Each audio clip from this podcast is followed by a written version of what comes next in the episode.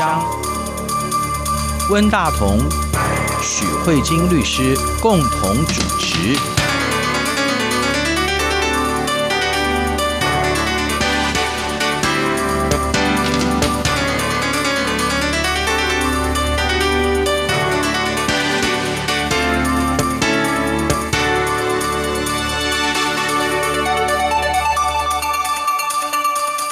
各位听众好，这里是中央广播电台两岸法律信箱，我是文大同。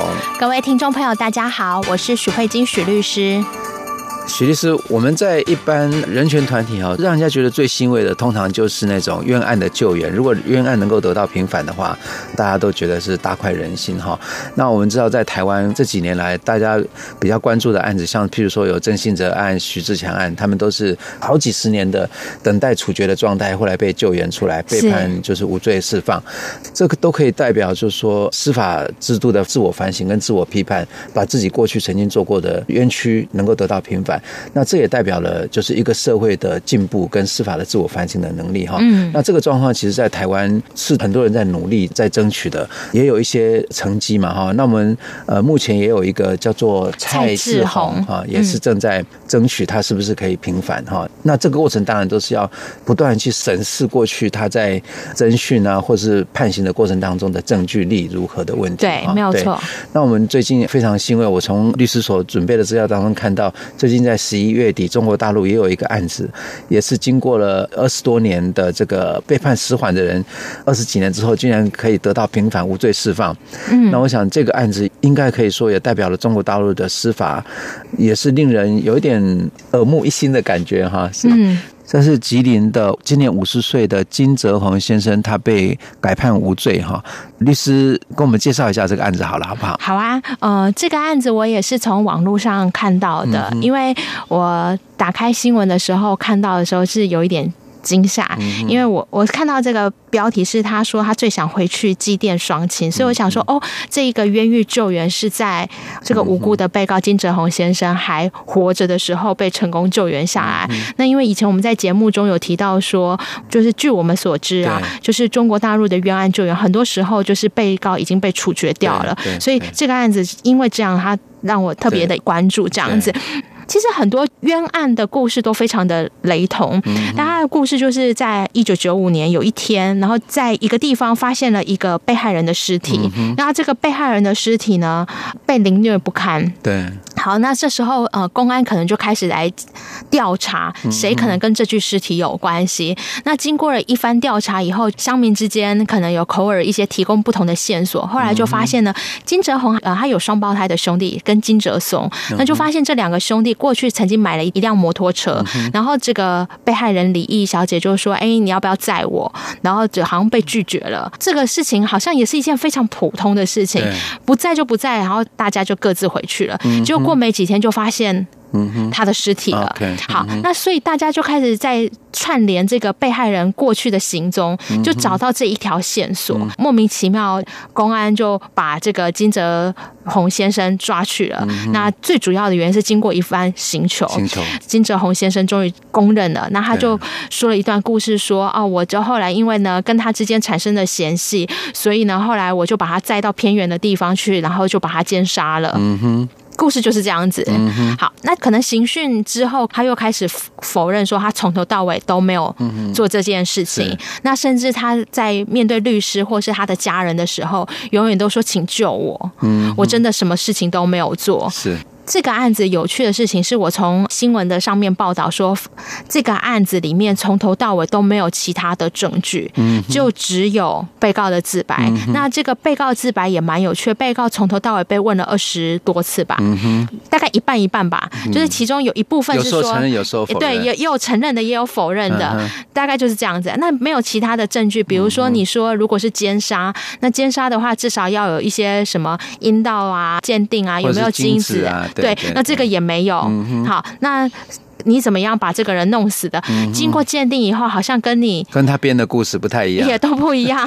对，大家基本上就是都不太出来。可是唯一得到的东西就是说是我杀他的，嗯、好，就这样子。嗯哼。我想这个案子如果我们用合理的推断的话，大概就是警方在发现有个女孩子死掉了，嗯、那么他就很努力的去想要破案哈，然后他很努力的找证据，然后找到了一个说，哎，跟这个女孩子有过一些接触的经验，他就把它当做一条可能的线索。可是这个可能的线索。如何建立成为一个确实的证据？那在这过程当中，他可能就用了一些手法，你越看越有罪，然后就觉得你素行不良，或者什么，对或者是说为了他有一个破案的这个业绩，所以他就用了一些诱导的方法，甚至是逼迫的方法，让他承认。然后在这个承认过程中，他一定要有案情嘛。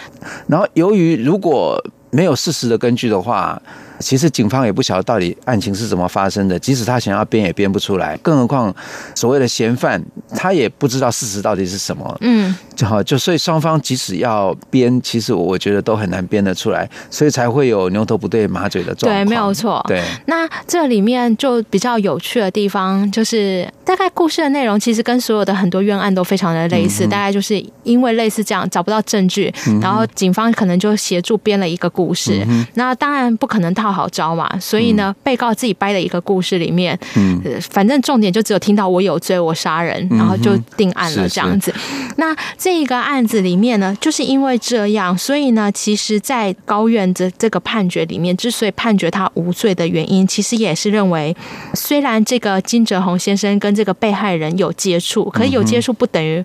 有杀人嘛？对，这个是高院他最主要挑出来他觉得不合理的地方。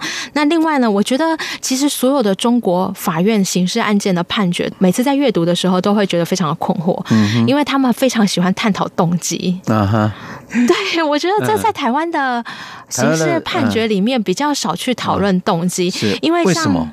因为动机是存在嫌犯的内心，你很难探知。对对对，那因为我觉得一个过于相信动机的法院，嗯哼，我觉得反而很容易产生。先入为主的概念，对，然后更有可能产生冤案，嗯、这是我个人认为。因为什么？因为你一定会去想，这个人一定有什么原因，所以才会去杀人，嗯、所以很容易自己编故事。嗯、这个法院他们会特别针对，就是金哲宏先生的杀人动机有没有调查清楚，嗯、就是这个动机要作为事实调查，而且要把它调查清楚，才能作为一个定罪。这时候他们就会去讨论说，哦，你跟他之间的认识，然后中间有没有仇恨。有没有嫌隙？然后发生了什么事情？那我自己的认为啊，因为我在台湾自己职业嘛，我觉得动机这件事情真的叫做虚无缥缈。我自己在处理案件的时候，我觉得法官最容易去判断的是客观行为，嗯，比如说一枪打出去，然后这个枪到底是擦过他的心脏，还是直接射入他的肩膀？嗯，这种客观的是很容易就调查清楚的，嗯，比较容易。是，可是你要去证明嫌犯的主观，嗯，当今天他发这一把枪打出去的时候，他内心的真正的想法是想要打中他心脏，嗯，还是只是瞄准肩上？嗯哼，其实关于他主观的想法就已经很难证明了。哦，对，今天这个一定要他自白才行。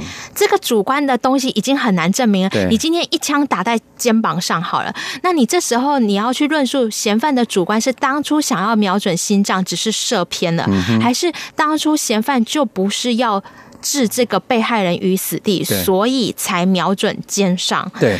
关于这一个行为，嫌犯的主观已经很难认定了，嗯、更何况要去认定嫌犯之所以开枪背后的动机是什么，就更难。对，可是律师我，我我有一个疑惑哈，嗯、就是说我们所看到的，一般的警察在办案的时候，譬如说有人被杀了，嗯、通常警察就会去找证据，找嫌犯的可能性，他就是说不是情杀。就是仇杀，再不然就是财杀。对，啊，就是通常他会朝这三种原因去找嘛。嗯，所以他会去找他的人际关系啊什么的。对，所以不管情杀、仇杀、财杀都是动机啊。嗯，好，还有一个就是说，您刚刚讲的，如果他开枪的目的是为了要杀死他，还是目的其实是为了要让他受伤？嗯，那就会一个是故意杀人罪跟。伤害致死罪。对，所以这个量刑本来就会不一样嘛。所以其实应该呢，说起来，动机也是他量刑跟侦办的一个很重要的参考，不是吗？啊，应该是这样子，动机可能是量刑，就是至少在台湾他是这样看的，嗯、动机可能跟量刑有关，可是动机不会决定有没有罪哦，应该是这样说，我觉得。这个讨论不知道听众朋友可不可以接受？因为在台湾的法律里面，动机比较像是思想的概念。对对。那思想本身是没有罪的，因为我们每天都有很多坏念头。那这个坏念头有没有付诸实行？应该是要处理的是你真的把念头付诸实行的那个行为，才是会被处罚的。可是那个动机可能只是促使你有这个行为，所以动机的好坏与否，可能我们会影响良心。可是我们不会因为动机去决定。你有没有罪？OK，是我了解。我我觉得是这个意思，所以只是我在平时在看中国的判决的时候，我每次看到动机的时候，我内心都会有一个说：为什么法院花那么大的篇幅去形容一个人的动机？可是相反的，你在台湾的法院判决里面看到这个东西稍稍微少一点点。是是。那这个案子当中，就金泽红这个案子里面，他们所建构出来的所谓的他的动机是什么？原本原审的案件里面是认为说，为什么不在被害人呢？是因为被害人要给的钱太少了，所以就生气动怒了。然后既然呢要杀他之前，倒不如还就奸杀，这样子比较划算。那这个是他揣摩的。那所以在这个二审的高院的判决，就是说，我觉得你这个好像不太合理，不太合理。所以他最后的结论，他也不是说他没有杀人动机啊，他是说。杀人动机不明。嗯哼。他因为不明，所以认为不能得出有罪的判决。对，还真有趣。对，所以所以这个东西是第一个我觉得有趣的地方。然后第二个的部分，我们还是回到公诉证据，因为这个案子里面就是从头到尾就只有金哲红先生的供述说他有罪，其他的所有的证据都兜不起来。那目前中国的刑事诉讼法有一个蛮强调的部分，就是在证据的部分，如果是像有罪，直接说我有罪，然后又供出了。犯罪的手法，我们会认为这是一个直接的证据。嗯、那但是，就算是直接证据已经供出有罪，也不能只凭一个证据就定你有罪，你一定还有要有其他的证据补充确认。所以呢，嗯，在中国的办案里面就有一个谚语吧，就是他们叫做“孤证不能定罪”。对对是。好，那其实这个在台湾也有，台湾不是叫“孤证不能定罪”，台湾的用语是“被告的自白不可以成为”定罪的唯一的证据，自白向来在刑事诉讼法里面都被称为证据之女王。嗯，就是再也没有比被告自己口中说出来说我怎么杀人更有，因为事情就你做的嘛。所以大家过往很多刑事案件都非常重视被告的自白，可只是因为就是太重视他，所以常常会导致刑求的情况。所以在目前在台湾，后来经过很多次刑事诉讼法的修改以后，我们就非常明确，如果这个案子只有被告一个人的自白，是绝对不可能做有罪判决的证据。嗯，好，所以这一个部分，两岸的目前状况是有一点类似的。好，那所以这也是为什么这个吉林高等法院他认为，如果全案就只有这个被告的自白，嗯，也是不足够的。是，然后也是因为这样的原因，就是发回变成无罪的判决。是是。那呃，因为这个案子可能没有共同被告啊。对，那呢，中场休息之前，我再简单的说一下，就是顺便跟听众朋友补充说明，就是。被告的自白这件事情，呃，虽然不能作为唯一的定罪，但在台湾有产生过另外一个质疑。如果是共同被告的自白，假设今天被告因为寻求自白有罪了，对，然后他的共同被告也在呢侦讯的过程中也说就是这个被告做的，对，那被告也自白了，那可不可以说被告已经有自白，再加上他其他同案的被告的自白？一加一，所以就等于被告有做。那这个部分呢，在台湾是其实经过了蛮长的奋斗。嗯。那呢，我简单跟听众朋友说一下，早期台湾是只要有加上被共同被告的自白，就可以定被告有罪。嗯。但是后来我们发现呢，因为共同被告之间可能彼此是利害冲突的，那也有可能是侦讯人员故意诱导的，嗯，因为大家都听过囚犯理论嘛，对，那所以有可能就是也经过诱导，所以呢，我们会认为，如果你要使用共同被告的自白的前提，你应该要把共同被告其实某种程度上就是一种证人，嗯哼，所以对于证人的话。保证被告最大的权利就是赋予被告诘问权。你应该要对证人直接来进行诘问，那确保，因为搞不好你编了一个故事，经过几问就漏洞百出了嘛。所以你一定要保障被告的诘问权。所以我们大法官解释就是已经很清楚的说明，你要使用被告的自白没问题，可是你要在审判的时候，嗯或者是在侦查的时候，你一定要赋予被告充分的诘问权。OK，经过完整的诘问之后。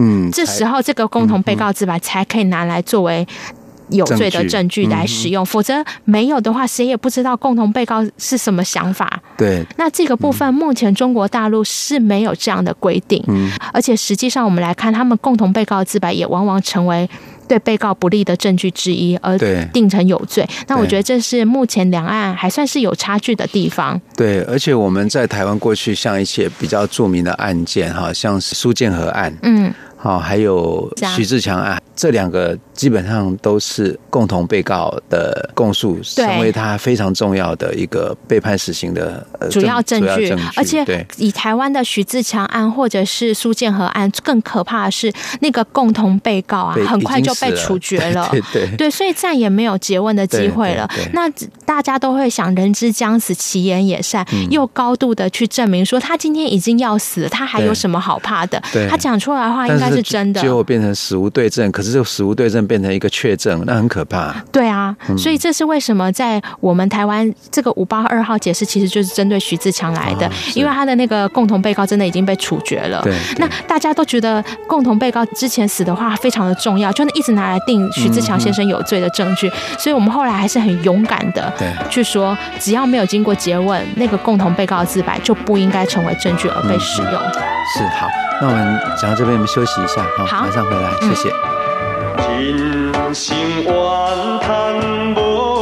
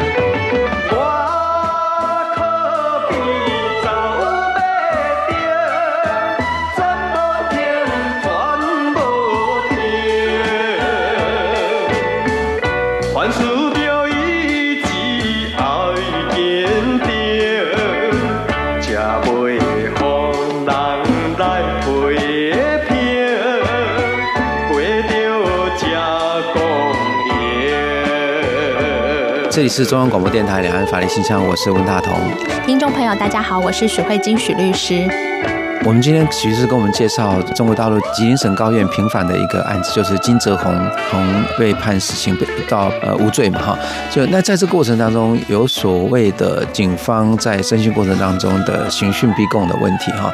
那我想，不管是在中国大陆也好，在台湾也好，刑讯逼供可能是一个可能会存在的现象哈。嗯，几乎刑讯都是冤案的第一步。是，一般来说，警察在侦讯的过程当中，可能还是。会给嫌疑犯一些压力，在什么样的状况之下构成所谓的刑讯逼供？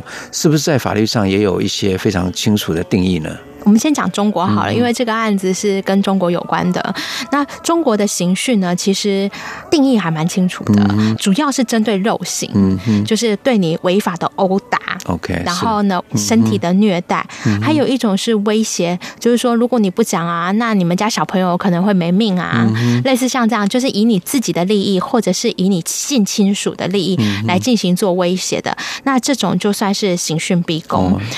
但是如果是台湾的话，我们的刑求或者是刑讯逼供，或是不正讯问，台湾正确的用法叫不正讯问。对，对，是。台湾的不正讯问就包含很多种，也有一种是诈欺的。其实台湾现在已经不太真的对嫌犯进行做殴打，嗯哼的这种，或者是威胁恐吓，应该比较少。其实现在台湾最常做的事情是诈欺。嗯，台湾好几个案子都是警方诈欺嫌犯，嗯，获取。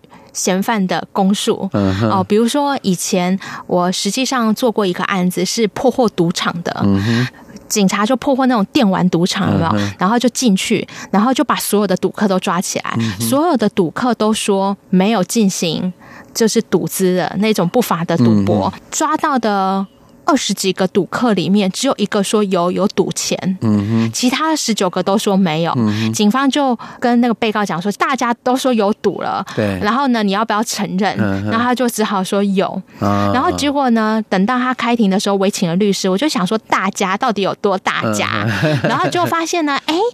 抓了二十几个，里面只有一个。嗯，然后当初警察跟我们当事人讲的是大家，大家，而且他还列出了很多名字来，嗯、怎么都没有那些人的笔录。对然后所以呢，我那时候就是主张警方用诈欺的方式获取被告的不正讯问。嗯，对，所以所以台湾就比较多，他没有打他，但是他骗他。嗯哼，那这个案子后来到法院里面，我一提出来以后，法官也觉得蛮有道理的，然后后来就把。那个唯一的说有赌钱的证人抓到法庭上来问，证人问不到两下就说，因为警察跟我说，如果我说有罪的话，可以赶快回家，所以他就说有。好笨哦，这个人，就是大家都害怕嘛。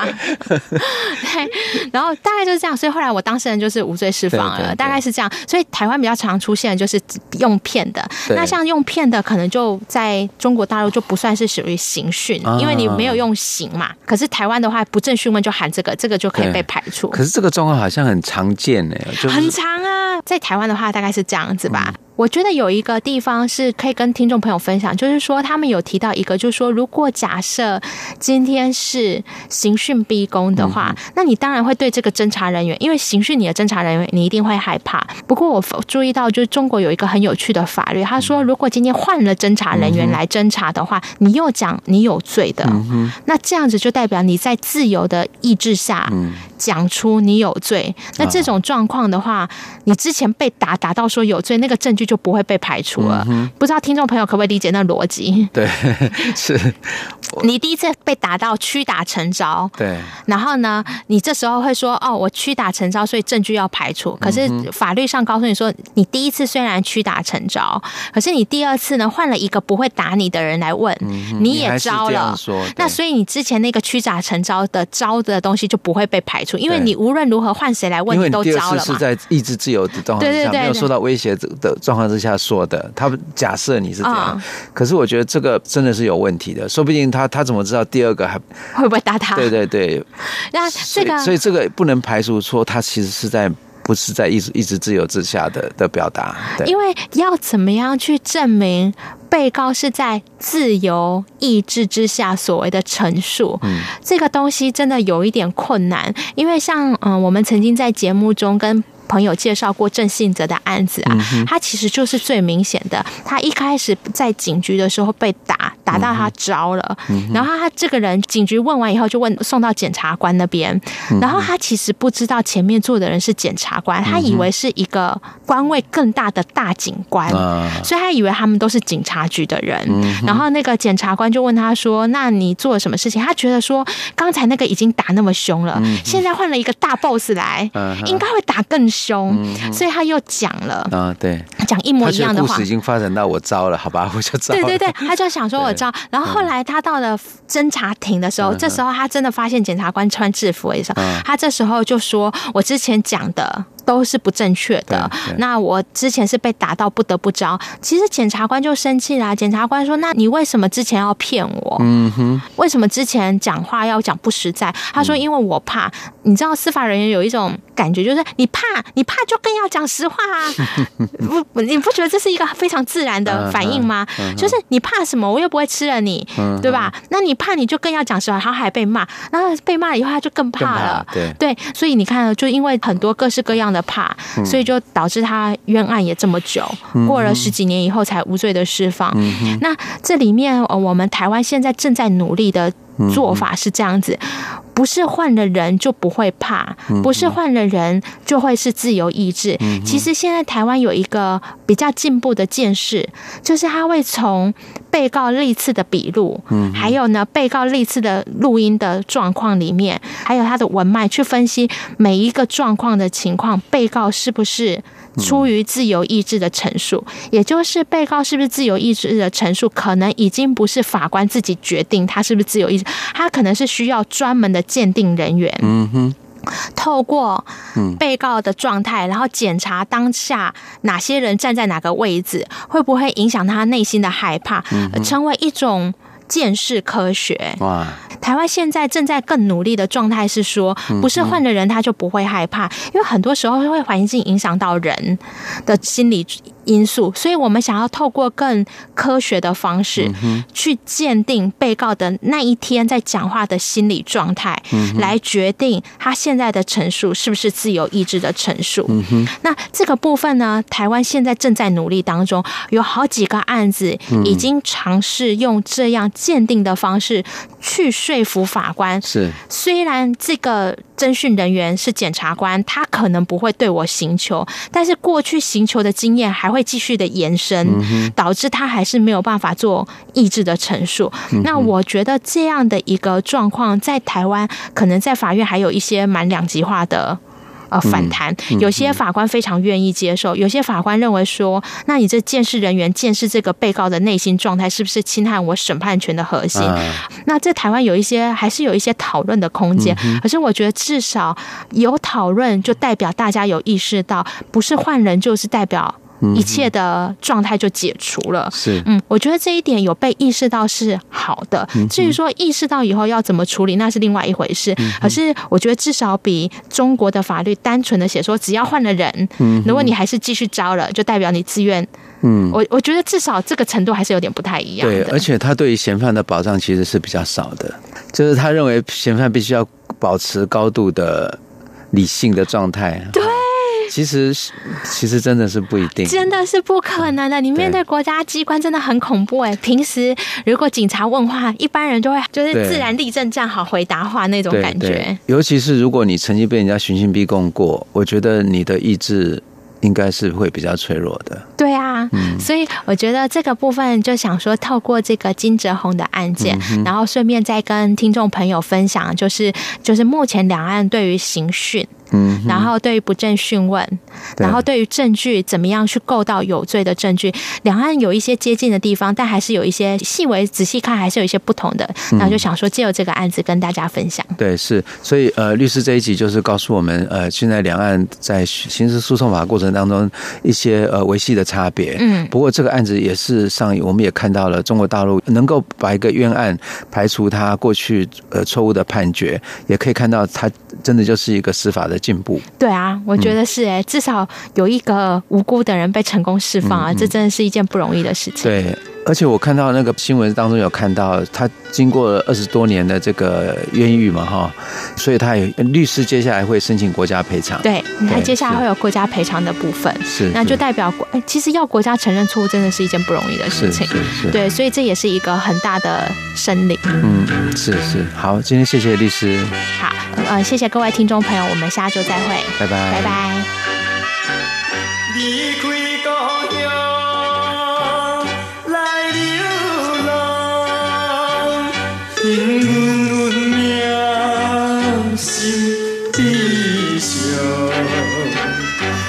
怎样